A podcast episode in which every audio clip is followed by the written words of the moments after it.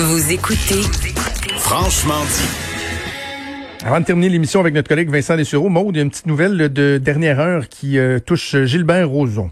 Oui, le procès de Gilbert Rozon, ça devait commencer aujourd'hui au Palais de justice de Montréal. Ça a été repoussé en octobre. Euh, la date, elle avait été fixée en janvier, mais depuis, pandémie. Pas super pratique. Les avocats donc se sont présentés à la cour ce matin. Euh, Gilbert Rozon était absent, donc on a pu reporter le procès. On parle de quatre jours à la mi-octobre, une dernière journée d'audience en novembre. Euh, donc le fondateur de Juste pour rire, qui est accusé de viol et d'attentat à la pudeur pour des événements qui seraient survenus à Saint-Sauveur en juin 79. La victime est une femme dont on ignore tout pour le moment, même son âge, mais à l'époque, hmm. lui, Rozon, avait 25 ans.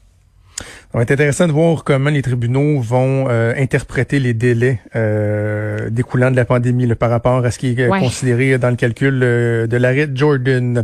Alors Vincent Dessureau qui se joint à nous. Salut Des. Salut.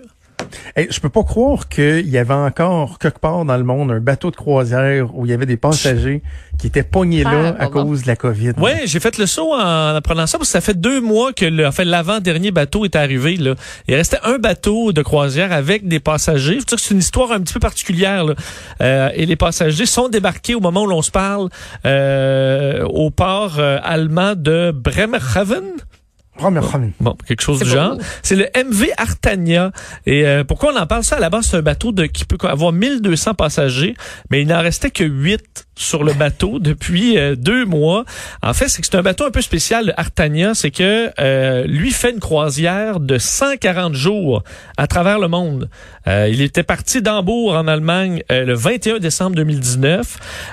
et en mars, COVID-19, des cas sur le bateau. En fait, lorsqu'ils sont arrivés en Australie, euh, on découvert qu'il y avait des passagers malades, 36 passagers malades, trois en sont morts sur le bateau, deux euh, euh, passagers de 69 et 71 ans et un membre d'équipage de 42 ans qui est décédé.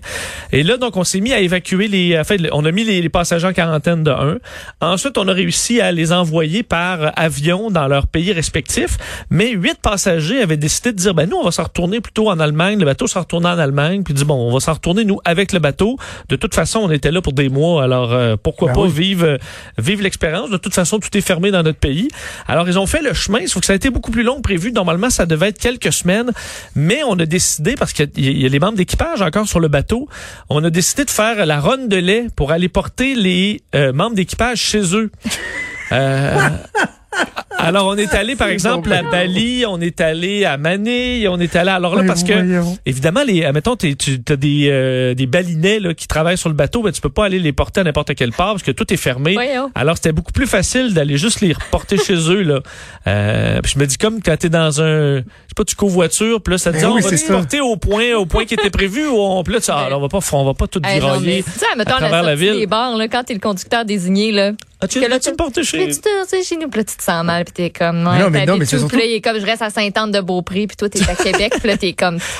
non, mais tu sais, quand t'es un passager, puis le conducteur dit, hey, oui, je vais aller te reconduire, mais regarde, avant, on va juste aller reconduire un tel si ça te dérange pas. Puis tu dis, ben non, il n'y a pas de problème, mais tu sais, là... là, c'est à Manille.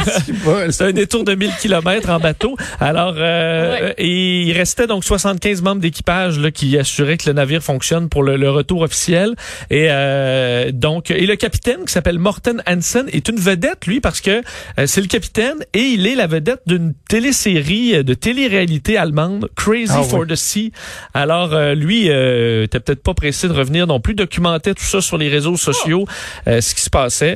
Alors, d'ailleurs, ils ont... les passagers, mais moi, je vais les faire. Et comme le, le, bateau vient de Perth en, en Allemagne, ben, et que la ville a été durement touchée, les, il y avait comme un jumelage. Hein, ils recevaient des cartes postales de la ville et eux en envoyaient en ville. Et là, il y avait comme un, comme un parrainage dans le but de se soutenir pendant la COVID. Alors imagine-toi juste ces passagers-là. Euh, eux, ils ont vu le, le, le, monde changer, les pays se confiner, se déconfiner, tout ça, alors qu'ils étaient en mer, euh, dans leur cabine. Évidemment, ils pouvaient circuler sur le bateau. Mais ils voulaient une longue croisière, ben ils l'ont eu.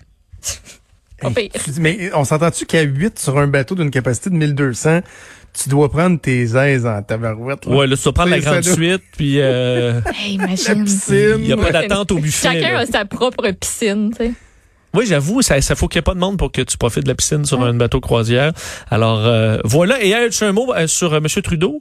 Oui. Justin Trudeau, qui avait beaucoup de questions. Je vous ferai entendre des extraits dans quelques minutes avec Sophie Durocher. Beaucoup de questions sur sa participation aux manifestations, à la manifestation oh. vendredi. comment peut-il justifier ensuite qu'on donne des amendes à des restaurants qui ouvrent malgré les ordres de confinement? pourquoi on interdit des gens de voir leur grand-mère mourante? Alors que lui participe à des manifestations. Euh, il, était chambranlant un peu, M. Trudeau, euh, là-dessus. Pourtant, je me dis, il devait s'attendre à se faire poser la question, ben, être solide, mais, euh, hésiter un petit peu. mais... On, a presque hâte d'entendre tes extraits, mais aussi les commentaires que Sophie et toi pourrez faire autour de, ces, de ces extraits. Merci, on t'écoute avec Sophie, avec Mario. Cet après-midi, c'est déjà tout pour nous. Un gros merci à toute l'équipe, à Achille Moinet à la mise en onde, à Mathieu Boulay et à Frédéric Mocoll à la recherche. Maude, je te souhaite une excellente journée. Yes, toi aussi. À vous de même. Et on se reparle demain à 10h. Salut.